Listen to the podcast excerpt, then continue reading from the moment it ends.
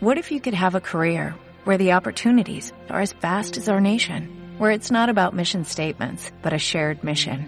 At U.S. Customs and Border Protection, we go beyond to protect more than borders, from ship to shore, air to ground, cities to local communities. CBP agents and officers are keeping people safe. Join U.S. Customs and Border Protection and go beyond for something far greater than yourself. Learn more at cbp.gov/careers.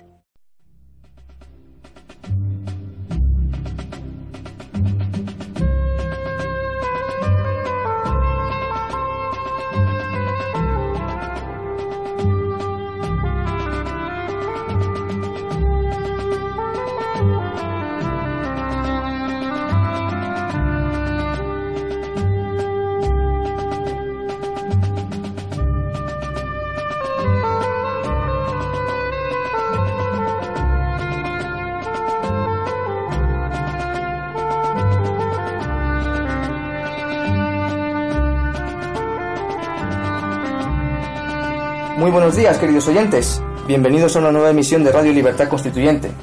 Hoy es 2 de noviembre de, 2015. Y hoy contamos con, con dos invitados. El primero lo tenemos en el estudio, don Daniel Sancho. Muy buenos días, don Daniel. Buenos días a todos y muy especialmente a Armando, que no tenía el gusto de conocerle, al que vas a presentar acto seguido. Te me has adelantado. El segundo invitado se encuentra en, en Alemania, don Armando Merino. Muy buenos días, don Armando.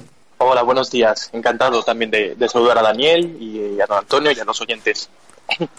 Y por supuesto contamos con don Antonio García Trevijano. Muy buenos días, don Antonio. Sí, bueno, hoy he tenido la buena noticia de que nuestro programa de radio en el ranking de Evox ya está en el número 21. Es decir, prácticamente estamos ya entre los 20 primeros y solamente programas políticos anteriores a nosotros solamente está y porque tienen ondas hercianas, tienen radios convencionales, pues Federico Jiménez Los Santos y Julio Otero. Esos programas son los únicos que están delante de nosotros. Estamos políticamente los terceros y en el puesto 21 de una clasificación que no sé, pero que hay en el mundo, todo el mundo de habla hispana está metido ahí, pues no lo sé, que si habrá 10.000 o a lo mejor 20.000, yo no lo sé. Pero que estamos al 21 ya es un éxito porque lo hemos conseguido en tres semanas. Desde que yo salí del hospital, ahora no ha llegado un mes. Y hemos pasado del puesto que, ocupábamos, porque se publicaban y se emitían por la radio algunos programas anteriores, estábamos alrededor del puesto 100, pues en tres semanas hemos pasado al 21. Hay que seguir en la misma línea. Voy a, voy a, a estar el primero. Muy bien, pues hoy vamos a comenzar la, la, siguiente noticia que trae publicada el, publicado el país en su portada, en relación a Podemos. Y dice lo siguiente, Podemos quiere que el Poder Judicial sea elegido en las urnas. En páginas interiores, en la página 18, leemos lo siguiente. Podemos quiere un Poder Judicial reducido y elegido por sufragio directo. Don Antonio, don Daniel. Comienzo para dar la palabra a Daniel, que por su condición de magistrado, figurar el interés que puede tener en estas locuras que leemos en la prensa, procedentes de un partido político estatal eh, que tiene por jefe a Pablo Iglesias, que es una persona que, como hoy se dice vulgarmente, indocumentado. No sabe de lo que está hablando. Cuando habla del derecho no sabe de lo que habla. Antes de darle la palabra a Daniel, quiero simplemente decir que la idea de elegir al Poder Judicial implica que existe un Poder Judicial. Bien, en nuestra Constitución no hay Poder Judicial ninguno. No hay una sola norma del Constitucional que se refiera al Poder Judicial. Eso es un invento de la prensa, de los jueces, de los magistrados. No es verdad el artículo, yo lo buscáis, el artículo del Poder Judicial, eh, sí, el título sexto, cuando dice que la justicia emana del pueblo. Voy a leer, la justicia emana del pueblo, ¿eh? eh qué maravilla, ¿verdad? Que la justicia emana del pueblo. Pues, qué locura. Y se administra en nombre del rey. ¿Cómo que se administra? Entonces no se imparte. Se administra la justicia y no se imparte y en nombre del rey. Así va la justicia. Claro, si se hace.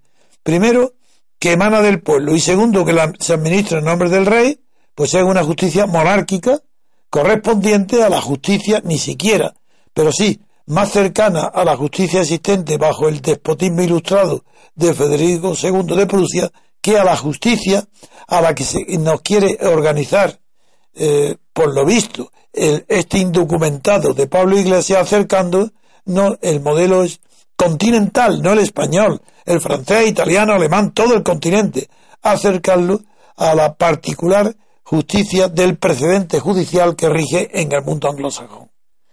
Quiero decir antes, para situar el problema y de dar la palabra a Daniel, a mi amigo y admirado magistrado, que la idea de la justicia administrada en nombre del rey es una idea prusiana, porque era el nombre de Federico II que la puse. Y la anécdota del molinero y de la condena de los magistrados que lo condenaron a él sigue siendo, y le he contado, no lo voy a repetir porque lo he contado muchas veces, la diferencia esencial que separa a la justicia del continente europeo de la insularidad inglesa o de la excepcional inglesa que inspiró a los Estados Unidos. Y es que una cosa es una justicia como la anglosajona basada en el precedente judicial, figuraros qué simplificación, una justicia basada en el precedente judicial y que el cuerpo de jueces se prepara a la vez en los mismos colegios que los abogados. Es igual, porque el precedente judicial no requiere el conocimiento técnico de todas las legislaciones que han sido luego basadas en el antecedente del derecho romano. La recepción del derecho romano en Alemania, Francia, en España también, Italia, ha sido un fenómeno tan civilizador, tan característico de Europa, que no puede escapar a esa recepción del derecho romano la necesidad de técnica jurídica, de conocer el derecho para poder ser magistrado y para saber quién puede elegir a los magistrados, a los jueces. Es, es fácil tener colecciones de precedentes judiciales, lo hemos visto en las películas, hay grandes tomos de justicia del Estado cual contra, contra tal, el Estado tal contra tal, son los precedentes judiciales. Y aunque hay una riquísima jurisprudencia hasta el punto que ese sistema ha favorecido el desarrollo filosófico de la jurisprudencia y de la hermenéutica jurídica, ha prevalecido sobre la europea, sin embargo, la complejidad, el, la sofisticación, sofisticación Sofisticación. Sí, del derecho europeo procedente del romano es de tal naturaleza que ha favorecido, como en pocos otros, la enorme dificultad de la hermeneusis. Porque ya no es como un, no es la interpretación de determinada sentencia como precedente, no, no. Es la interpretación de las leyes procedentes del derecho romano que tiene un carácter de técnica jurídica. Hasta tal punto es grave lo que estoy diciendo que en la filosofía europea, tanto Martin Heidegger, en realidad los alumnos de Husserl, como Gadamer, como Ricoeur, han creado el concepto de acontecer hermenéutico. Figuraron lo que significa que una interpretación de una ley para estos filósofos que significa eso es un acontecer hermenéutico. Pero si el acontecer es, la existencia de algo que adviene al mundo, pues la interpretación tiene que ser fiel a lo interpretado, nunca puede ser un acontecer.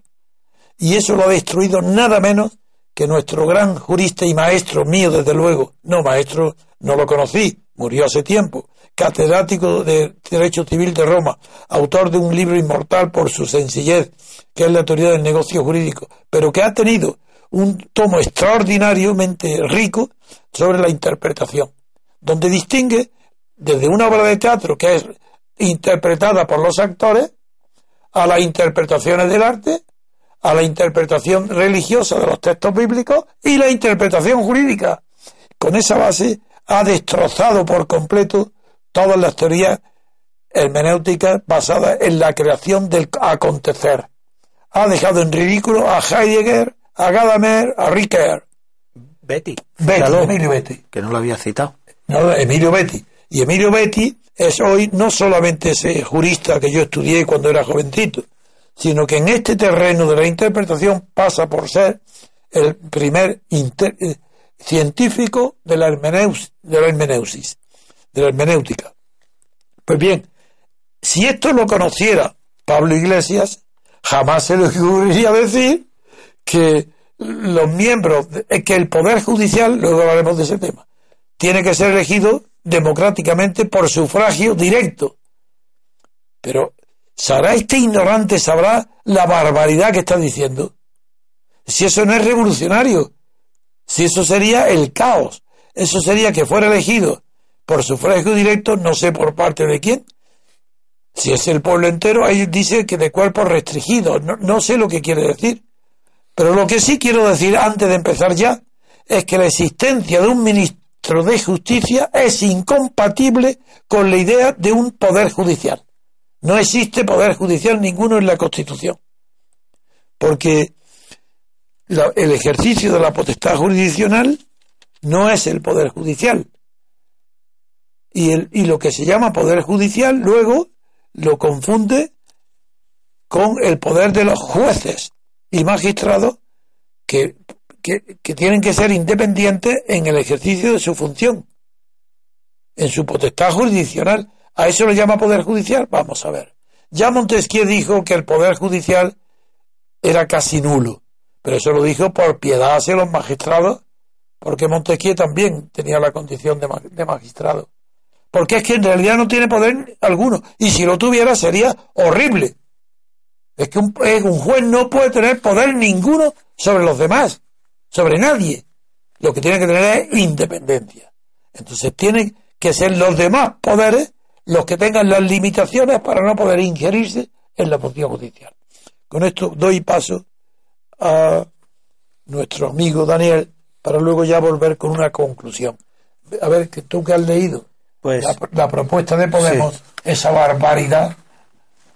Muchas gracias, Antonio. Bueno, yo lo primero que tengo que decir es que hace meses tuve la ocasión de eh, examinar aquí el programa de Podemos que presentaba a las elecciones municipales.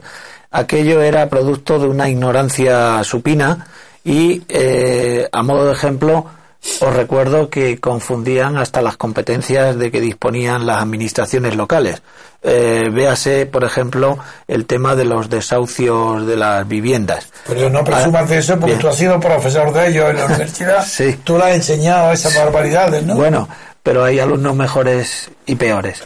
Bien, quiero decir que ahora, por casualidad, mm, llegamos a- al día 2 de noviembre y nos encontramos con que hay un avance del programa de Podemos para las próximas elecciones y, bueno, pues nos corresponde a nosotros comentar. No tenemos, como en aquella ocasión, el programa entero, pero tenemos el apunte de prensa que nos hace el, El el periódico El País.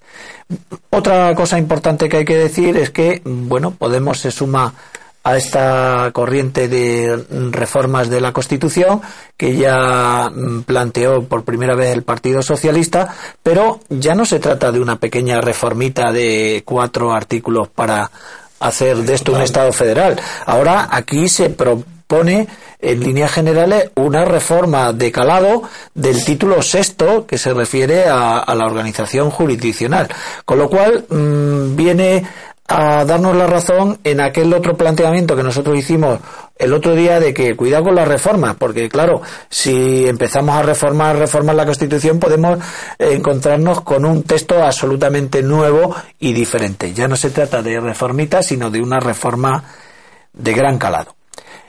Entrando ya en el análisis de la propuesta, yo creo que esto se ha tomado después, se, eh, ha planteado después de tomar algún alucinógeno porque realmente no entiendo eh, nada de lo que aquí se está proponiendo. Quisiera comenzar la exposición diciendo que la existencia del Consejo, por cierto, aquí en, en la propuesta lo que hacen es confundir el poder judicial con el Consejo General del Poder Judicial. Exactamente. Eh, cuidado, que es que eh, Exactamente. para demostrar la, ¿Hasta la- qué la- punto la eh, ignorancia? exacto, me has- lo has dicho con mejores palabras que yo. ¿Hasta qué ignorancia se puede llegar que esta gente confunde el órgano de gobierno de los jueces, el órgano que en teoría vela por la independencia, con el propio poder judicial Y que que es el que gobernar ejerce- el poder y que debe gobernar con el poder judicial que es el que ejerce todos y cada uno de los jueces. Pero mm, bien, esto es la demostración, la prueba del Sí, 9 claro. de que son unos ignorantes. Mm, entrando un poco más en, la, en la- la propuesta que hace, quisiera decir que en algún programa anterior hemos defendido que la existencia de un Consejo General del Poder, y, y tengo que repetirme, la existencia de un Consejo General del Poder Judicial no es garantía de la independencia del Poder Judicial. Hemos hablado de los sistemas americano, inglés, incluso el sistema alemán, donde no existe un Consejo General del Poder Judicial y sin embargo en estos países está mejor garantizada la independencia del juez que en aquellos donde existe el Consejo. Quiero decir que eh, una de las propuestas versa sobre reducir de 20 a 15 los vocales, bueno, pues eh, es que como si quitas todos los vocales, es que a lo mejor el modelo de independencia judicial pasa porque no exista el propio Consejo. Uno de los planteamientos que hace Podemos es despolitizar las administraciones públicas. Por favor, no confundir poder judicial con administración pública. Existe una administración de justicia, coloquialmente eh, dicha, pero la justicia, como ha explicado Antonio antes, es una administración separada de la administración civil. O sea que también hierran en la exposición y en la conceptuación de los, de los temas. Se pretende despolitizar la administración de justicia, aunque ellos, insisto, hablan de administración pública. La administración de justicia no se puede despolitizar concediéndole al aso- asociacionismo judicial, a los sindicatos y a las, eh, ¿cómo llaman ellos? Asociaciones. Plataformas ciudadanas, Eso. dándole la posibilidad de que sean estos tres agentes los que Elija. elijan a los miembros del Consejo General del Poder Judicial. Entonces, ¿dónde está el sufragio universal y directo? Bueno, ellos hablan por un lado, estamos manejando el artículo del periódico bueno. y dice, así proponemos la elección directa por parte de la ciudadanía de 15 de los 15 miembros del Consejo. Punto. Punto. Y más adelante dice que se elegirían de entre los avalados por Ah. asociaciones, Ah. sindicatos o plataformas ciudadanas. luego sería dos. Tenía dos momentos. Uno, Dos momentos, selección exacto, exacto. por sindicatos y luego los elegidos, los seleccionados por sufragio universal directo. Pero lo que yo quiero resaltar, Antonio, es que no soy muy partidario del asociacionismo judicial. Las asociaciones de los jueces han venido a sustituir la labor de los partidos. No los sustituidos, ejercen como partidos subalternos. Exactamente. Eh, ¿Por qué ¿En qué sentido? Porque, porque están designados por los partidos. Cualquier ciudadano que más o menos está atento a la prensa, eh, con mucha frecuencia oye que fulanito de tal magistrado progresista o menganita de cual eh, magistrada conservadora. Ese progresista, ese conservadora viene a ser el equivalente o el sustituto de Partido Socialista o Partido Popular, porque al fin y al cabo eh, esas asociaciones están ideologizadas. ¿Qué es el problema? ¿Los jueces tenemos ideología? Sí, evidentemente. No nos van a quitar esa parte del cerebro que piensa eh, política o ideológicamente, pero lo que no podemos hacer es mostrar nuestra ideología. Te voy a- decir por qué un juez no puede prescindir del ambiente, de las opiniones y del criterio que tú llamas ideología. Porque la ideología aparece tan pronto como está en juego el principio de la igualdad, la justicia. Y como la justicia es la y desde Aristóteles se identifica la justicia con la igualdad, el patrón de justicia. Y eso ha sido permanente. Entonces, cuando se trata de igualdad, la ideología es absolutamente eh, presente y necesaria. En cambio, cuando se trata de libertad, no hay ideología.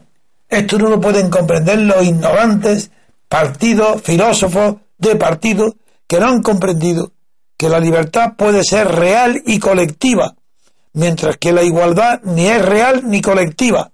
es, es una comparación individual de unos con otros. La justicia es comparativa con relación a otros.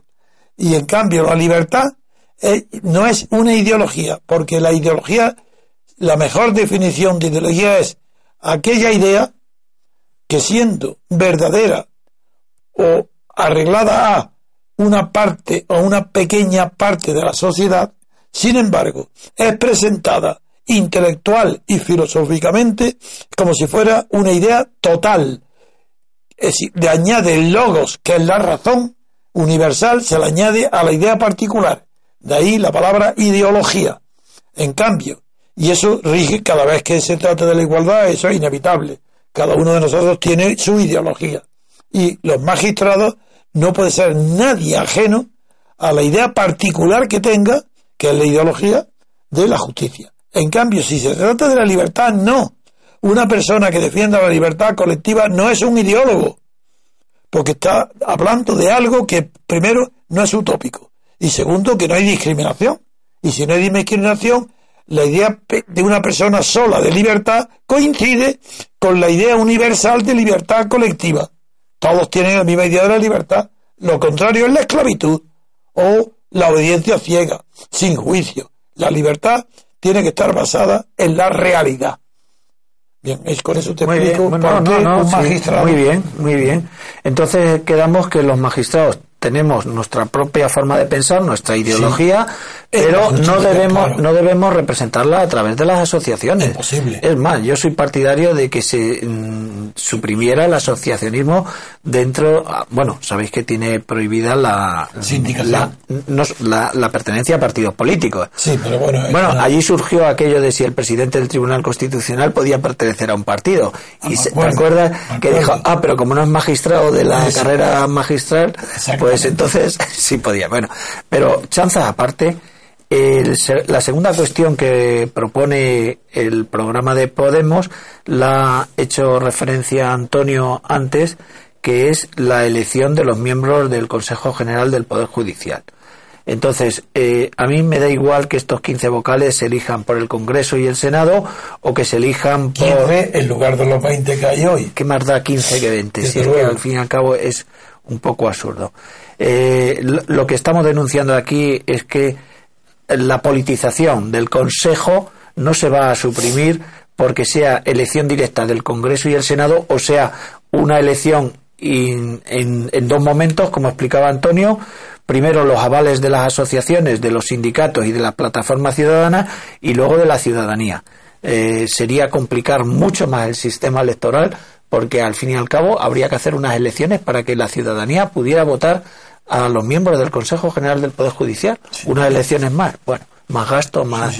y el ciudadano, en definitiva, ¿a quién va a votar? ¿A un jurista que le conoce por su trayectoria profesional? perdón, pero es que este ignorante mantiene el Ministerio de Justicia. Si es que el Ministerio de Justicia es heredero directo de Federico II de Prusia. Por tanto, es imposible organizar la justicia tal como dice Podemos y mantener el ministerio, porque es una doble competencia. ¿Qué hace el ministerio? Si el gobierno de los jueces administra todo lo que es entrada en la carrera, ascensos, premios, salidas, castigos, etcétera, la vía corporativa, ¿qué tiene que...? Y lo mismo que digo de los jueces, también hablo de los fiscales, porque hablo de lo mismo de los fiscales, hablo igual. Para que el fiscal general, para que el poder judicial sean independientes, tiene que desaparecer en el acto el Ministerio de Justicia, que es lo que nosotros proponemos. El Ministerio de Justicia suprimirlo y sus funciones corresponden pues a las registrales a los registros correspondientes y las disciplinarias sancionadoras a los respectivos cuerpos que tienen, que es lo que se llama gobierno de los jueces o gobierno de los fiscales. Bueno, yo comprendo que esto es un tema un poco complejo y bueno, como lo conozco me gustaría explicar algo. Eh, realmente resulta difícil explicarle a los ciudadanos que la mm, persistencia del Ministerio de Justicia es algo mm, cuestionable, pero tenéis que tener en cuenta que mm, el Estado autonómico ha venido a trastocar absolutamente todo. Ahora mismo, eh, ¿cuáles son las competencias del Ministerio de Justicia? Bueno, del Ministerio de Justicia depende el Ministerio Fiscal que los nombra y los dirige. De la, del Ministerio de Justicia depende la, la, abogacía del Estado, la Dirección General. Del Ministerio de Justicia depende la dirección de los registros del notariado que tú conocerás muy bien. El Ministerio de Justicia sigue elaborando los proyectos de ley, eh, se encarga de las nóminas de los funcionarios y también algo que no sé si tú conoces, es que han sido transferidas algunas comunidades autónomas a otras no, la administración de la administración de justicia. Yo no lo bueno, es que esto ya es el, rocambole, vamos. Eh, por ejemplo, Baleares no tiene transferida la administración de la administración de justicia. Madrid sí la tiene, por ejemplo. Entonces, los, eh, juzgados, los edificios, los funcionarios han sido transferidos a la Comunidad de Madrid, que ya los paga la Comunidad de Madrid. Pero sin embargo, en Baleares no han sido transferidos. ¿Por qué? Porque a la Comunidad Balear no le interesa una competencia que solo le genera gastos y no le da poder efectivo. El poder efectivo. el poder político no le da. No le da poder político. El poder político está en las decisiones judiciales, el controlar a los jueces y magistrados. Entonces, la realidad de este país, la administración de justicia es un caos absoluto. Te puedo decir que cuando ah, se inicia la operación Gürtel, había una pieza que estaba en la Audiencia Nacional, que, por cierto, la Audiencia Nacional y el Tribunal Supremo siguen dependiendo del Ministerio de Justicia, y porque son órganos centrales, y otra pieza estaba en el Tribunal Superior de Justicia de Madrid. Pues tú sabes que los programas informáticos eran incompatibles. Acabo de hablar ahora con José Mateo Díaz por teléfono, que está en Las Palmas, que ya se ha jubilado porque ha sido presidente de este Tribunal Superior de Justicia de Madrid y también miembro del Tribunal Supremo. Pues tú sabes que los programas informáticos de unas administraciones y otras eran incompatibles y no tenían posibilidad de los documentos leerlos en, el otro en, el otro órgano judicial. pero en fin, esto estos sí son problemas de la administración de justicia y no lo que tratan de resolver eh, este programa de Podemos. Una tercera línea de, reforma que propone Podemos en su programa es una cosa que no entiendo, a ver si tú me puedes aclarar, o David. Se crea una oficina judicial que tendría como función la absorción de competencias periféricas. Franca y sinceramente no sé lo que es eso. Lo único que puedo decir es que otro órgano más, otra burocracia más, otro otras competencias compartidas. Y por último, aparece como tercera propuesta de reforma dotar de mayor autonomía al Ministerio Fiscal. Como si la autonomía, la palabra maldita autonomía, tú tienes tu fantasma, que es el consenso. Yo tengo mi fantasma, que es la autonomía. Odio la autonomía. ¿Por qué? Pues porque autonomía significa que, que ese organismo eh, dotado de autonomía pueda ejercer sin ningún tipo de control las funciones que, desea. En definitiva, queridos amigos, y con independencia de que podamos profundizar y profundizaremos más en este engendro que se nos propone, creo que está eh, concebido este programa por alguien que desconoce total y absolutamente el mundo de la justicia en España. Y la prueba la tiene en esto que hemos resaltado. Confunde poder judicial con Consejo General del Poder Judicial. Error gravísimo. Antes de seguir, vamos a hacer una pausa, porque el tema este es muy delicado. No digo que sea complejo, pero es más fácil para entenderlo a los que somos abogados, o jueces, o fiscales. Así es. Hemos hecho la carrera, es más fácil de entender que otros vamos una pausa y luego vamos a continuar con la visión general, que es más fácil de entender que la particular porque nos dirigimos a, a todos. y un mundo que no es jurídico. Sí, sin duda. Una pausa y luego muy brevemente terminaremos el, análisis de esta noticia con una revisión del punto de vista general sobre la organización de la justicia. Muy bien, enseguida volvemos, queridos oyentes.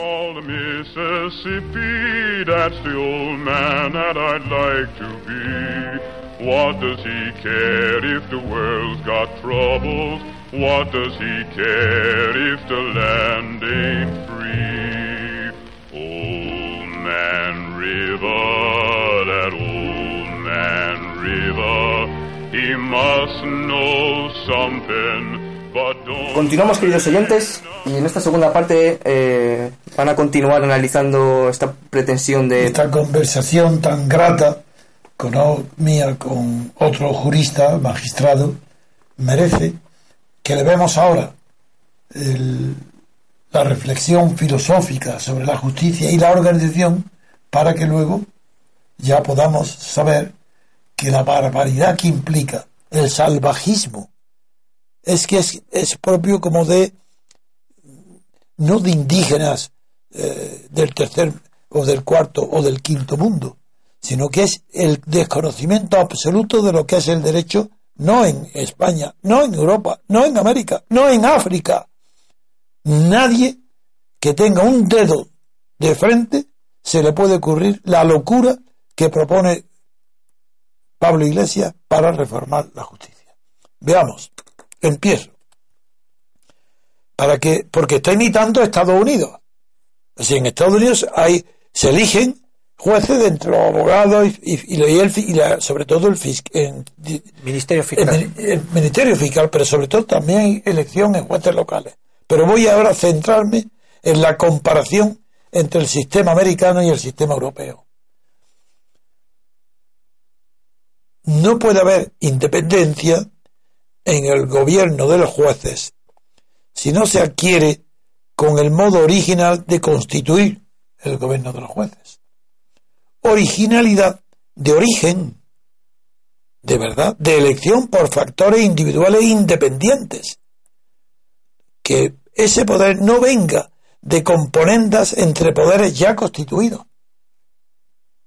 que es lo que sucede en España la potestad judicial no puede competir en dimensión democrática con los poderes legislativos y ejecutivos. La base electiva de estos poderes se extiende a toda la comunidad nacional, mientras que el cuerpo electoral de un Consejo de Justicia, de un gobierno de los jueces, no puede ir más allá del sector social activa y profesionalmente interesado y comprometido en conseguir y mantener la independencia real y objetiva de la judicatura, tanto por la dignidad de tan excelsa profesión jurídica como por el, el requisito técnico que necesita su preparación profesional, que no puede ser aprendido más que en un largo estudio de las técnicas jurídicas heredadas del derecho romano y que luego fueron asimiladas por las legislaciones y codificaciones inherentes al movimiento codificador que siguió a Federico II de Prusia, a Federico de Prusia primero y a María Teresa de Austria después. Después fue el código de Napoleón y luego el, el español que lo imitó. Pero si su dimensión es menos extensa, porque hay, son menos las personas que pueden entender de qué se trata cuando se está eligiendo a, a un poder advocativo o tutelar. Pues bien, si la dimensión democrática es menos extensa que aquella que exige el poder legislativo y el ejecutivo, sin embargo, la elección por una comunidad electoral pequeña, técnica, seleccionada, experta, que conoce el tema, es su poder no, es democrático. Es democrático, sí, pero no por todos los ciudadanos, sino por aquellos que tienen conocimiento suficiente para elegir lo que ellos creen que sea mejor para el gobierno de su propia profesión. Esto es lo que y ese poder que tiene ese poder de elección que tiene el gobierno ya no es eh, de orden democrático intensivo, sino que es más intenso por ser de carácter advocativo o tutelar. Si en el poder legislativo predomina la acción preventiva, en el poder ejecutivo lo que predomina es la acción directa. En cambio, en el judicial lo que prevalece es la acción reflexiva de sí misma. Amigo, esto es otra cosa. Para ser un juez no basta con ser como un buen detective. El detective investiga hechos y autorías. Y es desde luego un buen precedente, así lo señala Max Weber. Cuando estudia la función judicial, la comparación más correcta es la del detective, pero con una diferencia. Que el, el detective tiene que investigar hechos, pero no valorar las consecuencias y el juez. El descubrimiento de un criminal no es lo mismo que el juicio sobre la conducta de un criminal. Esto es fundamental, porque apenas nadie fuera de la carrera judicial reflexiona sobre esta labor tan delicada, más parecida a un sacerdote, a un deber, que al ejercicio de ningún tipo de poder. Porque la independencia no es un poder. Lo que es el rechazo de todo poder extrajudicial. Eso es lo que es la independencia. La dimensión moral de la acción de hacer justicia, sin demorarla como sucede en España, puede dar a la carrera judicial el respeto de la cortesía social. Sí, sí, de la cortesía social que la tradición ha concedido desde hace mucho tiempo a profesiones básicamente espirituales, como lo he dicho antes, el sacerdocio, las carreras científicas, las carreras artísticas, ¿Es que acaso un juez no merece, si su función es del tipo que estamos definiendo, que se tenga con ellos esa cortesía social? Evidentemente. Pero para ello tienen que ser independientes. ¿Cómo vamos a ser corteses con los jueces si no son independientes? Si están dependiendo en su gobierno, en sus promociones y en sus ambiciones de los partidos que los promocionan. Por eso yo no puedo ser cortés con la carrera judicial pero soy cortés con la función judicial.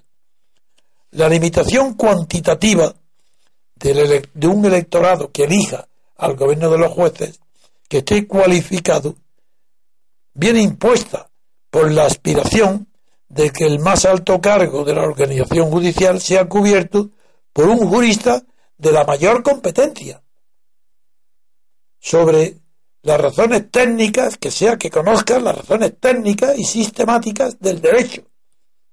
Y esto solamente lo saben o lo pueden saber o intuir los profesionales de la justicia legal. Y además, por la conveniencia social de que la probidad y buena fama del jurista elegido transmita al conjunto de la sociedad justiciable, le transmita la seguridad de que la justicia no será aleatoria, porque en lugar de ello será jurisperita, ni tampoco será sobornable o venal, porque en lugar de ello será autónoma, autosuficiente, cualidades que solamente se pueden lograr con la independencia de cada juez, de cada sala, de cada tribunal, para que no se ingieran en esa función sagrada ningún tipo de poder, ni siquiera el poder judicial, esto es lo primero que hay que saber. En Inglaterra y los países anglosajones, los jueces son elegidos entre abogados en ejercicio. No existe una profesión judicial independiente del gremio de juristas, debido a una tradición tan antigua como respetable que fue la que se inició con el caso tan conocido del juez Coque. Y como incluso en el derecho común inglés eran la se enseñaba en las universidades dirigidas por la Iglesia en Inglaterra. Y es ellas las que enseñaron allí el derecho romano y canónico. De tal manera que el derecho común, lo que se conoce como el common law, en tanto que base de un derecho nacional aplicado en la práctica, se aprendía en Inglaterra en hermandades que llegaron a ser decisivas para el ejercicio del derecho, ya que de ellas salían también los abogados, las cuatro cofradías o hermandades más importantes, llamadas Inns of Cour, yo no sé inglés ni sé pronunciarlo, pero como han dicho que el inglés se pronuncia de cualquier manera, pues yo lo digo literalmente, Inns of Court. Bueno, preparaban conjuntamente a los aspirantes a la abogacía y a la judicatura. No había una carrera judicial y llegaron a tener la exclusiva de designar a los miembros del foro en perjuicio de las universidades de la Iglesia. Pero a partir de la segunda mitad del siglo XVI, la justicia inglesa fue desplazando el criterio de la fidelidad de la corona, de fidelidad a la corona, por lealtad objetiva a la causa del derecho, que iba construyendo la razón artificial que se llama así, o técnica del derecho, o razón artificial de las leyes, porque también vienen del derecho romano. Para concluir con esta reflexión general que va a alumbrar y me agradecerá sobre todo los jueces y magistrados que me oigan, la respuesta de Estados Unidos a la mentalidad obligadamente conservadora que imponía la tradición del presidente judicial, que es la manera, claro, porque basta pensar un poco en que si toda la justicia se deriva en el conocimiento y la búsqueda del presidente judicial, eso es eminentemente conservador, puesto que no admite innovaciones. Bien, pues la respuesta a esta fue más estratégica de los Estados Unidos que jurisprudencial, porque introdujo la elección popular de los jueces en muchas jurisdicciones locales para meter en la judicatura el espíritu de los nuevos tiempos. Esto es la razón por la cual allí hay en algunas pequeñas, pequeñas jurisdicciones locales, es decir, no, no todo el territorio, hay elección popular de los jueces, pero sobre todo lo más conocido es la elección democrática de los fiscales. Pero la justicia democrática se combinó de esta manera con la justicia de gremio, que es la que hay, pero en Europa hay nada que justicia de gremio, aunque no procedan ya como en eh, Inglaterra de los antiguos gremios, ahora procede de una carrera de derecho y de unas oposiciones a una eh, carrera difícil que en eso no tiene más remedio que diferenciarse de la elección en Estados Unidos y en parte también en algunos sitios de Inglaterra de jueces locales y de los fiscales, porque tiene que estudiarse las razones técnicas de la aplicación del derecho civil, penal, administrativo, que no tiene nada que ver con la administración del derecho en los países anglosajones. Y esto lo ignora por completo el señor Pablo Iglesias. No sabe que la justicia democrática por elección democrática es incompatible con el conocimiento técnico del derecho que han de aplicar los magistrados y los jueces. Es incompatible. Eh, lo que es posible en Estados Unidos y el Reino Unido no es posible en la Europa continental, no solo en España. La dulcificación de la justicia inglesa, inglesa vino justamente porque se introdujo en el gremio, se introdujo la elección popular y ese factor democrático fue el que dulcificó la justicia inglesa tan dura que lo recordáis en las novelas todos los que estáis interesados. Y en, las películas. Y en las películas. Sí, pero estaba pensando en Dickens. sí, claro. Pero se lo ha llevado al cine. Eso es. La dulcificación, digo, que vino de la justicia de elección democrática, introduciendo criterios de equidad que ya sí podían venir de la influencia de la opinión pública en las pautas combinada con las pautas profesionales del propio gremio jurídico. Esa combinación en España es imposible, como lo es en Italia, en Francia, en Grecia, en Alemania, es imposible. Polonia, ni Rusia, es imposible. Por esto este ignorante cree que está proponiendo reformas de la justicia norteamericana, ni siquiera de la, inglesa, sino parece que se está dirigiendo al mundo anglosajón para introducir en el gremio de jueces regidos por criterios profesionales los criterios que antes fueron de dulcificación, pero que hoy, con la concepción vulgar que hay de la democracia, serían criterios peores. Es que ¿qué quieren? Poner la solución de los juicios penales en manos del pueblo, así que ya no sea el jurado, sino que el, que el jurado sean los jueces. El terror. El terror, sí. Bueno, pues seguimos con la reflexión para terminar que las codificaciones europeas de las leyes, que empezaron, como he dicho antes, con los códigos, crearon forzosamente una débil tradición de independencia del magistrado. Cuanto más fuerte sea el código, más débil es el magistrado. Es más, Yo repito algo que se quedan asombrados los que me oyen. Durante la Revolución Francesa llegó a prohibirse a los magistrados la interpretación de las leyes.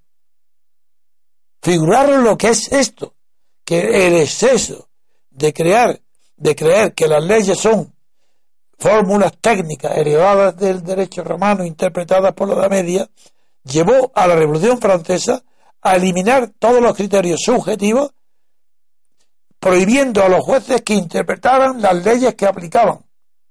Claro, estos pobres hombres no sabían que incluso suponiendo que las leyes sean muy claritas de entender, ignoraban que el adagio latino, que la, eh, la interpretación de las leyes claras, no, que las leyes de redacción clara no es necesaria la interpretación, hasta que llegó la escuela romana de romanista y sobre todo luego Betty en su interpretación, en que dice, claro, que cómo sabe nadie que no sea un jurista que una ley es clara. Para saber que una ley es clara, previamente hay que tener un juicio de claridad. ¿Quién lo tiene? Solamente lo puede tener aquellos expertos en el conocimiento de las leyes, del derecho, de la hermenéutica jurídica. Eso sí, después de hacer un juicio previo de claridad, puedes decir, esta ley es clara, porque lo que dice su letra se corresponde claramente con lo que se quiere decir su espíritu. Pero eso hace falta hacer en un juicio previo de claridad. Nadie, lego, puede decir, esto es muy claro, lo entiendo yo. así ¿Ah, ¿Qué sabrá, ¿Qué sabrá este hombre dónde se ha metido? Se ha metido en siglos y siglos de elaboración técnica del derecho romano. Que ellos ahí está, ahí ellos sí que sabían que incluso una cosa aparentemente clara requiere ser interpretada. Que por otra parte, también lo recuerdo, la función judicial de interpretación es algo sagrado, porque el intérprete en realidad es una persona interpreta que, que se pone entre, partes que no se, no se entienden una a otra y el, en dos idiomas diferentes es clarísimo. Y un intérprete dice a la otra lo que mutuamente se quieren decir porque entre ellas no comprende. Pero es que el juez también es intérprete de las leyes. Y el intérprete realiza una función casi de creación cuando se trata del derecho. Porque el, inter, el interés el interés que tiene que descubrir el juez en la norma, porque desde que, desde que Iering resolvió el tema de que toda ley resuelve un conflicto de intereses, es el interés lo que tiene que ir buscando el juez antes que nada. Descubrir qué tipo de interés resuelve la ley que está aplicando. Pues bien, el juez tiene ahí que aprender que como sucede con los intérpretes entre dos personas que no hablan el mismo idioma, ese interés que está buscando el juez es una interpretación jurídica, es el, inter, el, inter, el interés es como el intérprete también están unidos, porque el interés es el interés, no es el interestar, y de ahí viene el interés. se dice de una persona que es interesante, por ejemplo, de una mujer, es que es interesante cuando no es bella.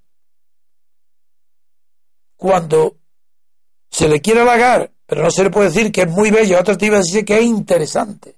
Porque lo interesante requiere un misterio que tiene que ser desentrañado. Y es el juez el que resuelve el misterio permanente de cada ley que esconde, que esconde a propósito el interés que defiende. ¿Qué? ¿Qué creéis que es el derecho? ¿Qué creéis que son las leyes? Un escondite formal con palabras solemnes y bellas para que se oculte, no se sepa cuál es el interés protegido. ¡Ay, amigo! Ahí quiero ver a los jueces. No es que, no es que necesiten ser genios porque conozcan el derecho romano, pero tienen que ser muy astutos y muy listos para saber qué se esconde detrás de las palabras, para descubrir el conflicto de intereses que cada ley resuelve.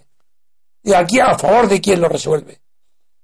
Entonces se dará cuenta y tendrá que introducir por razones de equidad, que en el Código Español está reconocida ya, a diferencia de lo que sucedía en los códigos del 19, donde no está la equidad. La equidad de origen griego, no romano, Hoy hay que tenerse en cuenta en la interpretación de las leyes. Por tanto, no tiene justificación ninguna que los magistrados y jueces españoles sigan interpretando las leyes a favor de la clase dominante, a favor de los partidos que les nombran, a favor de sus ascensos personales. Es un escándalo. Eso hay que terminar con ello desde la universidad, empezando a enseñar lo que yo estoy diciendo ahora, lo que es el interés, lo que es ser interesante y lo que un juez tiene que descubrir.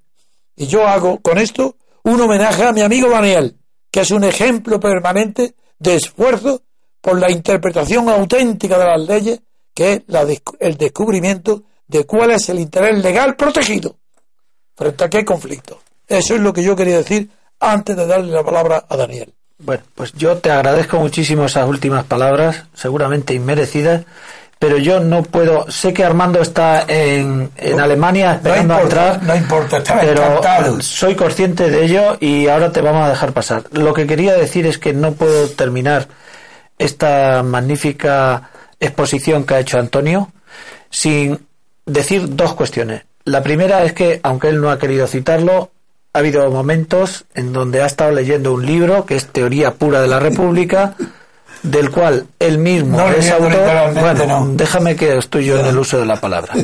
Entonces, eh, quiero decir con esto que él ya ha reflexionado profundamente sobre esto y lo tiene escrito hace un lustro, por lo menos. Y una segunda cuestión. El problema fundamental de lo que aquí es el trasfondo de todo esto, yo tuve la ocasión hace 25 años de comprenderlo. Hace 25 años, Antonio explicaba que la partitocracia ha acaparado las instituciones del Estado. Entendemos por instituciones del Estado el Tribunal Constitucional, el Tribunal de Cuentas, el Consejo General del Poder Judicial, etcétera, etcétera. Son los partidos los que han eh, politizado la justicia. El problema que eh, hay que resolver en este momento es despolitizar la justicia. La política, eh, la perdón, la justicia no se despolitiza con el programa de estos mindundis, de esta pobre gente, sino que se despolitiza de quitándole a la partitocracia los poderes que tiene sobre las instituciones del Estado. Con esto quiero terminar agradeciéndole a Antonio. Muy bien, pues hacemos una pequeña pausa y enseguida volvemos, queridos oyentes, Con Armando. con Armando. Hasta pronto.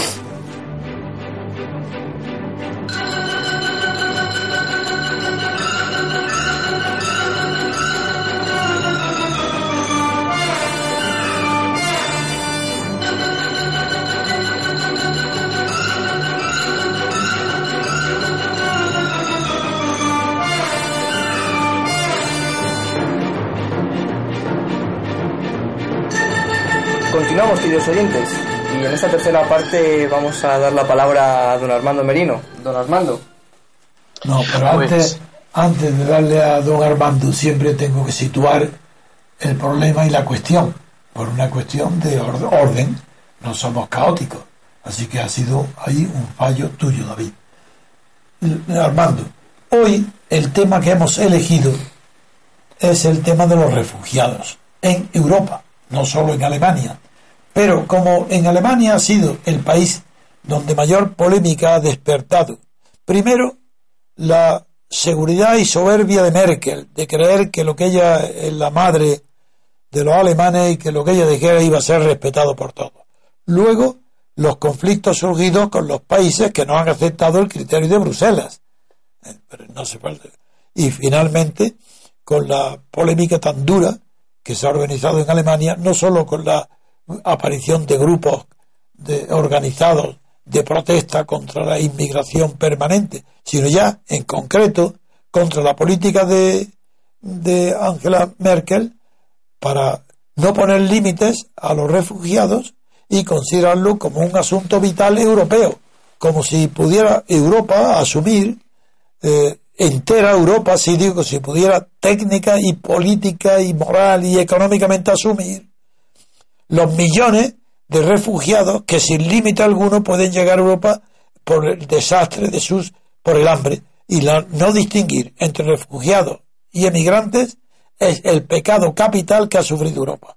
Y ahora nos encontramos con que la señora Merkel está en crisis y es lo que vamos a explicar, a que pedirle a Armando que nos explique las razones por qué el partido hermano o primo hermano bávaro se pone en contra, le obliga a que fije unas zonas de tránsito, a saber qué significa esto de zonas de tránsito y qué ocasión, ha, eh, qué polémica ha ocasionado eh, la oposición que ha encontrado Merkel no solo dentro de su propio partido, por ejemplo el ministro de Finanzas, sino también en, el, en, Baviera y en el y en cambio sí que está apoyada por el Partido Socialista. Así que, ¿qué tienes que decirnos eh, en este sentido? Bueno, pues eh, don Antonio y queridos oyentes, em, lo primero, pues para que nuestros eh, oyentes en España que no lo sepan, el Partido Democristiano Alemán es una coalición de dos partidos, que es, digamos, el, Partido eh, Democristiano de toda Alemania menos Baviera y la fracción bávara, que es un partido independiente, en el sentido de que ambos forman una coalición que aquí lo llaman coloquialmente la Unión cuando hablan de unión se refieren a la unión de CDU con CSU y CSU son los eh, bávaros, que son de corte mucho más conservador eh, que, la otra facción, digamos, de la, de la, de la coalición. Entonces, que en mm, realidad especifica que la mayoría de Baviera son católicos y la mayoría del norte, de la parte norte son protestantes.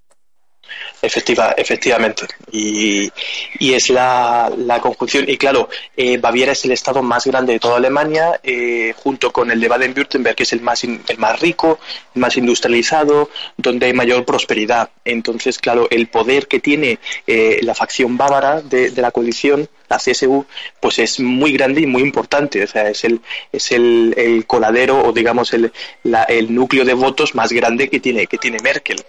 Eh, es sin duda, sin duda alguna Baviera, ¿no? Y, aquí en Baviera, pues la CSU lleva venciendo con mayoría absoluta, mm, si mal no recuerdo, desde, pues desde que fueron las primeras elecciones. Eh, o sea, no, que, que yo sepa, nunca ha habido un gobierno bávaro que no haya sido del color de la CSU, ¿no?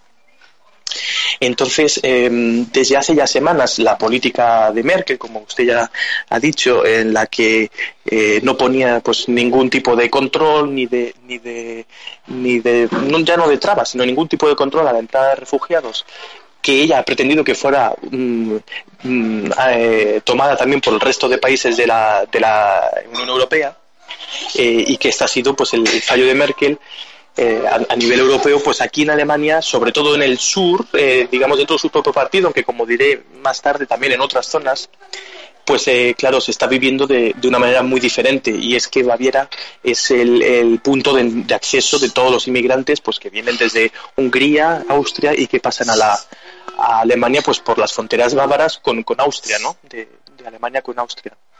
Entonces desde hace ya varias, bueno, hace ya, ya lo comentamos la última vez, el jefe de la CSU ha, había entablado pues una guerra ya abierta eh, contra, contra Merkel diciendo que esto no podía ser, que había que, instaurar una política de aceptación de refugiados, de control de entrada y de saber de dónde venían todas estas personas. Eh, esto se fue haciendo cada vez más atenta hasta que hace escasa media semana pues eh, sí, eh, hace sí, una semana aproximadamente, hasta hubo un ultimátum de, de Seehofer, que es el, nombre del, presidente del partido de Baviera, en el que le decía a Merkel que o se hacía algo o amenazaba con separarse de la coalición y instaurarse en un, en un partido propio. En fin, estas presiones eh, han hecho que en la reunión que se mantuvo ayer del Partido Socialista, el SPD, con eh, con Merkel y con el jefe del partido de bávaro, de la CSU, pues eh, eh, ha, llevado al hecho de que Merkel pues se ha bajado, se ha caído del guindo un poco o ha rebajado sus pretensiones. Se ha plegado. Se ha plegado, exacto, a las a, lo que se venía clamando y, a la presión que se ha hecho desde Baviera. ¿Y cuál ha sido la reacción de los socialdemócratas? ¿Cómo, cómo reaccionaron los socialistas? Pues los socialistas están indignados y, y, ahora es claro porque los socialistas habían visto una oportunidad muy buena de, de, alzarse en el poder y de afianzar su posición estando al lado de la política de Merkel. Esto, eh, como, si, como en esta tradición de consenso en Alemania, por el miedo que hay también eh, pues a decir las cosas claras y a la verdad. ¿no? Eh, eh, si, si, en España eh, eh, nuestro o, su discurso, cuando en España se dice no hay, no hay democracia, no hay separación de poderes, aún resulta escandaloso, pero, pero se puede entender y es fácil. Esto cuando se dice aquí en Alemania, pues a uno ya le tratan de, no sé, de extraterrestre, de, o de que no sabes lo que dice, de lunático, sí, sí. Entonces, claro, los, el Partido Socialista, bueno, la, la imagen fue ayer muy clara. Estaban reunidos los tres jefes y después de dos horas escasas de reunión, el jefe de los socialistas, Sigmar Gabriel, abandonó la reunión totalmente eh, indignado y, enfadado porque, claro, ha visto que de repente pues Merkel y Seehofer vuelven a ponerse de acuerdo o a, buscar una línea común de, política para con los refugiados, lo cual pues pone al Partido Socialista ahora en una en una tesitura, como siempre buscan el consenso, como no hay ideas eh, claras, como no se dice nada que sea concreto y claro, pues ahora están buscando a ver qué tipo de compromiso llegan o, cómo pueden transformar con otras palabras que suenen más, no sé, políticamente correctas, como dicen. Eh, que otras cosas.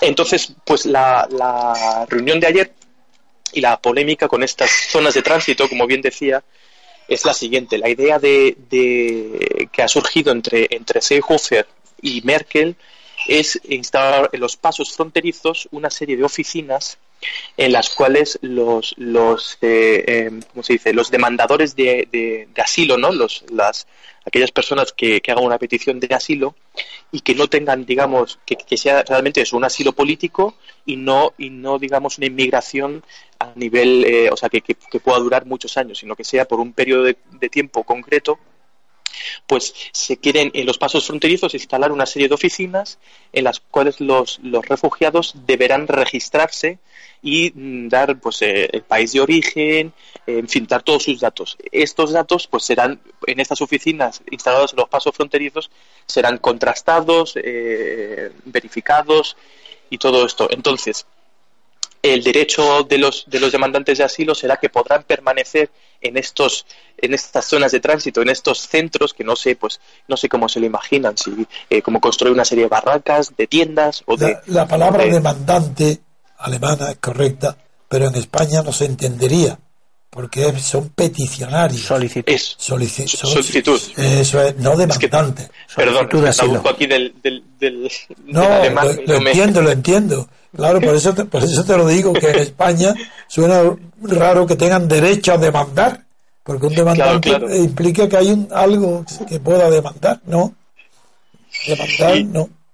Eso, los que hacen las peticiones de, asilo, ¿no? Sí, solicitud, petición. Solicitud, exacto, los solicitantes de... la palabra más correcta sería solicitante. sí es solicitante de asilo.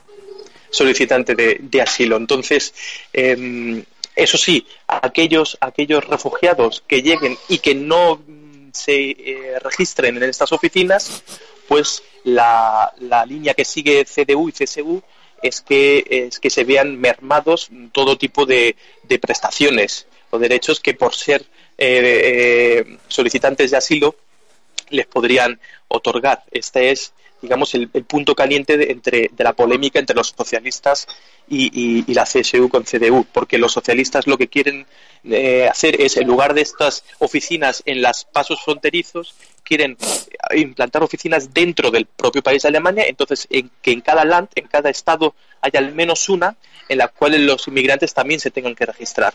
Pero claro, ya cambia por completo las cosas desde que estas oficinas estarían dentro del territorio alemán y para los para los eh, solicitantes del asilo sería sería eh, diferente. Sigmar Gabriel ha, calificado estas zonas de tránsito propuestas por Merkel y Seehofer como como prisiones eh, duraderas. Exacto, esta es la, la traducción. Pero lo que yo no, la prensa no he podido captar, aunque lo deduzco, es que esas zonas están en territorio alemán. Claro, claro. Claro, Así que se llama zona de tránsito, aquí en español puede parecer que es como tránsito en los aeropuertos. Que donde, no, no, no, es territorio alemán. ¿Cómo, ¿Cómo se puede resolver que el que está de tránsito pasa luego al país a donde transita sin un control de su procedencia. ¿Qué, cómo, ¿Cómo se hace? O, o, si es que lo dice la prensa alemana, o lo han publicado, yo no lo sé. Pues, eh, pues no lo dice, ¿eh? no lo dice. Es un problemón. Pues si fueran centenares de personas, pues bien. Pero cuando son miles y cientos de miles, ¿cómo examinar en el, en, en el tránsito como si fuera un aeropuerto los que llevan un pasaporte otro, si ellos mismos, los que llegan, no se sabe la diferencia entre refugiados y emigrantes? Así es. Así es, está viendo, está claro, eh, como bien dice, esto es un territorio alemán, por ejemplo, pues en la ciudad de Passau, que es una ciudad justo a la frontera muy bonita, donde confluyen el Danubio y el Rin, es un espectáculo precioso. Eh, bueno, pues en la, zona, eh, justo la frontera, está lleno de tiendas de campaña, de, por la calle, en fin, la situación aquí en Múnich igual, eh, en los alrededores de la, de la estación principal de trenes, pues hay, hay todo lleno de asentamientos que hacen, bueno, yo, yo cuando paso por allí no tengo sensación de peligro, pero desde luego es una situación complicada desde luego, muy, muy difícil porque eh, eh, ha, salido publicado que este fin de semana han, llegado 10.000 nuevas personas eh, solamente en este paso fronterizo. A eso me refería. Claro. ¿Cómo esa cantidad tan grande de gente puede ser administrativamente o burocráticamente identificada y controlada a un país y a otro? Eso es que lo veo. Sí, porque hoy, como todo se resuelve con Internet, ¿qué pasa? Que ahí pueden también las personas con su foto que Internet las clasifique? ¿Los ordenadores? ¿Qué No entiendo. pudiera ser lo que, lo que aquí en lo que, lo que aquí en la prensa aparece hoy es que eh, el derecho, digamos, de estos refugiados a permanecer en estas zonas de tránsito, en estos puntos, sería una vez que fuera eh, verificado que vienen de países seguros. No sé lo que se refiere con países de origen seguro. Vamos a ver, yo no sé si, si puedo dar un poco de luz sobre esto. La diferencia fundamental es lo que decía Antonio antes. Una cosa es emigrante, una persona que viene buscando mejor vida, de refugiado. El refugiado, el asilado, es un derecho humano recogido en la Carta de Naciones Unidas. Entonces, en principio, los países tienen la obligación, cuidado, la obligación de acoger a los refugiados. Son personas que tienen en su país un determinado estatus y que se ven obligados a desplazarse, por, evidentemente, o por razones de raza, de sexo, eh, política, o en este caso del conflicto bélico que parece ser que está asolando Siria. Entonces, ¿qué ocurre? Que el asilado, en principio, eh, va a permanecer en una etapa transitoria porque la intención es volver a su país donde ha dispuesto de una vida digamos pero el problema Daniel es los refugiados no sino los los extranjeros los emigrantes, que, se mezclan con los refugiados. si lo he entendido perfectamente y eso es lo que yo digo cómo se controla eso entonces, la cuestión es que Europa creo que no está dando la respuesta adecuada al problema que, que se le avecina. En primer lugar, porque claro, los, los asilados lo que quieren es buscar Alemania porque es el país que económicamente eh, les ofrece mejores garantías de futuro. Y como Europa no tiene un estatus de Estado federal que pudiera mm, dispersar contingentes a lo largo y ancho, creo que los acuerdos a que han llegado los jefes de Estado no están dando el resultado eh, apetecible porque Alemania tiene eh, un déficit de, ingresos eh, desmesurado. Alemania no puede acoger a toda Siria duplicando su población, es a lo que me refiero. Y como, como bien decía don Antonio, yo tengo, bueno, tengo aquí delante los dos periódicos principales alemanes de hoy, el, Frankfurter Allgemeine y el, el Süddeutsche Zeitung, y, y, solamente hablan de refugiados, es decir, la mezcla entre refugiados e inmigrantes es total, no hay ninguna diferenciación, ¿no? La palabra inmigrante no aparece en la prensa. ¿Y la, nacionalidad de, eh, de, estos sujetos, de estos eh, refugiados. Sirios, ¿no?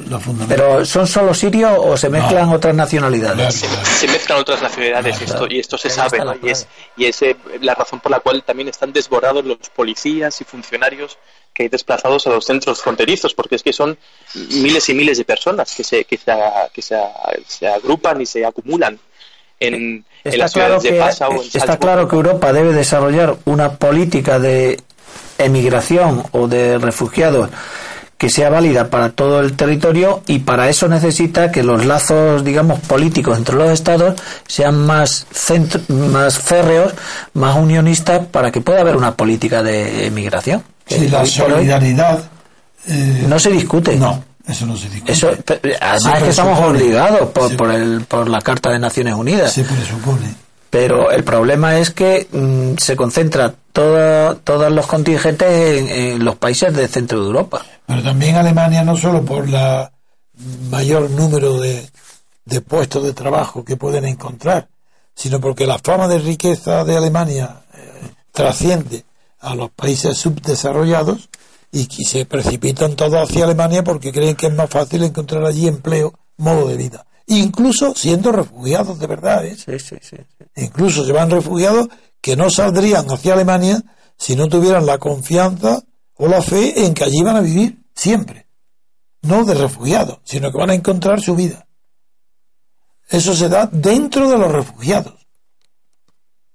Bien, Armando. Y bueno, la, la, por último, como, como conclusión a esto, es que cada vez se incrementan más los, los conflictos y los disturbios. Eh, hay noticias de nuevo de este fin de semana, eh, porque la otra parte de Alemania que está muy en contra o que, o que ha reaccionado muy fuerte, pues es la antigua eh, República Democrática, lo que era la, la antigua Alemania Oriental, pues sobre todo las ciudades de Dresde, en la parte central de Sajonia, pues eh, ha crecido mucho el movimiento Pegida, que habíamos hablado hace, hace un año ya, pues eh, se siguen manifestando cada lunes, hay entre 20 y 30 mil personas prácticamente cada semana. Siendo la capital Dresde de la protesta. Sigue siendo Dresde la capital de la protesta. esta es la zona de Alemania en la que hay, pues, hay más paro, hay más desigualdades, es lo que, lo que siempre le han llamado la, decepción de la reunificación, ¿no? Porque ni los unos eh, alcanzaron el paraíso mm, cuando cayó el muro y los otros pues tuvieron que pagar. Bueno, yo, por ejemplo, aún siendo extranjero, pago un impuesto de solidaridad por la reunificación, como, como ejemplo, ¿no? Entonces, eh, bueno, ha habido, sigue habiendo disturbios, eh, bueno, agresiones a, refugiados. Este fin de semana, pues hay, hay partes de, de 20 agresiones graves, o sea, de, de palizas y de agresiones. Y ya hay eh, este partido de, extrema derecha que se llama Alternativa por Alemania, que, cada, que cada vez empieza hacerse notar más, pues eh, hay ya un, diputado, precisamente en, en que está diciendo que, que, debería ser eh, en, las ciudades fronterizas, debería haber una regulación del uso privado de las armas para que los particulares puedan tener armas en casa y, dado el caso, poder defenderse. Eso es peligroso porque eso no es como en Estados Unidos. Desde luego. Luego intentó intentó suavizar las palabras matizando que se refería pues si las fuerzas de seguridad de la policía y tal no funcionaban pues que eh, podría ser. Pero está habiendo ya se está dando lugar a este tipo de, discursos. O sea que la, la, cuerda pues está tensando mucho no sobre todo para y hablando de otro tema aprovechando que tú estás aquí cuál es el programa musical en, que tanto a ti como a mí nos apasiona. ¿Se refiere al, mío personal? O... no, ahí de Alemania, el tuyo, claro. Eh, va unido. Tú estás ahí por, por, ser director de música. Claro, yo me, yo me vine aquí a estudiar, a completar la, los estudios y bueno, pues de momento me he quedado porque pues no me está, no me está yendo mal, incluso bien. Este, este año ha sido muy, muy muy bueno, desde luego, y bueno, pues puedo anunciar Pero tú no eres ni emigrante ni, refugiado, porque has pues ido en busca de una escuela y un aprendizaje musical superior al que tendrías en España. Claro, yo me vine para estudiar con un maestro en concreto. Esta fue la razón. Y claro, pues la música clásica, la música sinfónica, pues es la tradición es alemana. Eh, los grandes compositores eh, clásicos occidentales pues son en un 80% alemanes. O sea, no, no, o sea, pues de- empezamos por Beethoven, seguimos por Brahms, continuamos Y por el que no es alemán es austriaco, y el que no es alemán es austríaco. Entonces, con la entonces, eh, excepción de Rachmaninoff. y claro, y esto ya es el siglo, claro, no ese- fue hasta el siglo XIX, ¿no? No, claro, claro. No, pero Tchaikovsky es de ese mismo tiempo de los grandes. Claro, Tchaikovsky sí es del- la mitad finales del, del siglo XIX Claro. Y, y cuando sale. Entonces, bueno, pues eh, aquí la, la música clásica pues tiene, y, y, bueno, el hecho de ser músico eh, tiene, tiene otro, otro reconocimiento social, No, es muy respetado en Alemania. es, es, es, es, mucho más respetado. También en. Austria y Suiza. Austria, Suiza, claro, eh, eh, es, eh, sí, lo que es el, el, el ámbito del habla alemana, ¿no? Sí. Eh, y, y bueno, pues eh, el próximo día 6 de diciembre haré mi debut en la, Hombre. en la, en la sala, en la llamada sala Hércules, Hércules Sal, de aquí de Múnich, que es la sala eh, Hombre, de conciertos. Ah, yo creí que era. ah, Bueno, ya hiciste en Berlín los famosos dos conciertos que dirigiste en la Filarmónica de Berlín. Exacto. Esto de la sala Hércules, explica lo que es. Para que Bueno, pues- comprendamos la importancia que tiene que tener para un director tan joven como tú. Pues esto es lo, lo, si- lo siguiente. Eh, eh, en Múnich eh, hay, digamos, dos templos de la música sinfónica, que son las dos salas de concierto donde se interpreta, ¿no? Entonces hay una que es una moderna, que se llama Philharmonie, ¿no? La Filarmónica, y hay otra que es en la que yo me refiero, que es más antigua y que es una de las mejores acústicas eh, de, de Europa, y donde tiene su sede, pues, una de las orquestas más prestigiosas y mejores del mundo, como es la orquesta de la Radio Bávara.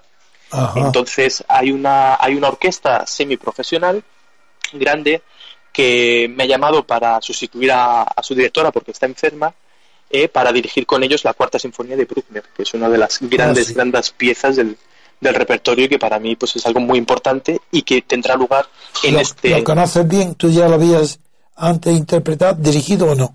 Yo no la había nunca dirigido antes. Ah. Eh, y estamos hablando ya de una orquesta en la que se necesitan alrededor de unas 80, o unos 80 músicos Uf, juntos.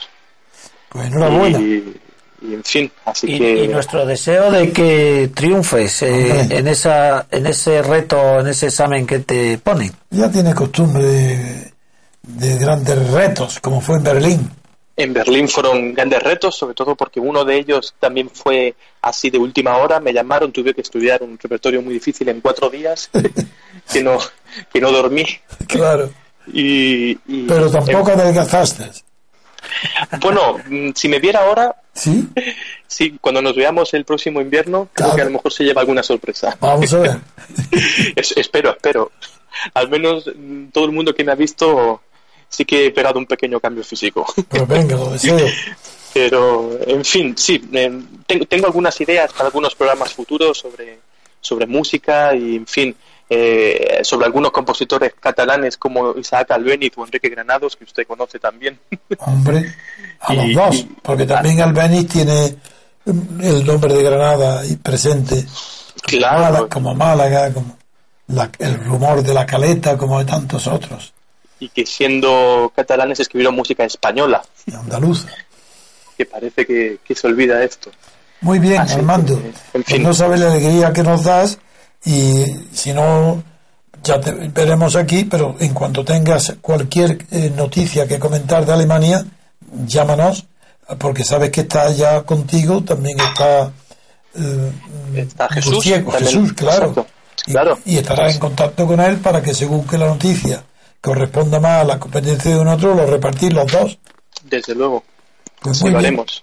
¿De acuerdo? Pues gracias Muy bien. por tu intervención y un fuerte Muchísimas abrazo a ti y a Jesús si hablas con él también. Pues de su parte, desde luego. Muy bien, pues finalizamos el programa de hoy, queridos oyentes. Reitero nuestro agradecimiento a don Armando, también a don Daniel Sancho, muchas gracias don Daniel, El agradecimiento es mío. y por supuesto a don Antonio García Trevijano. Muchas gracias. Les empezamos el programa de mañana y esperamos que pasen un buen día.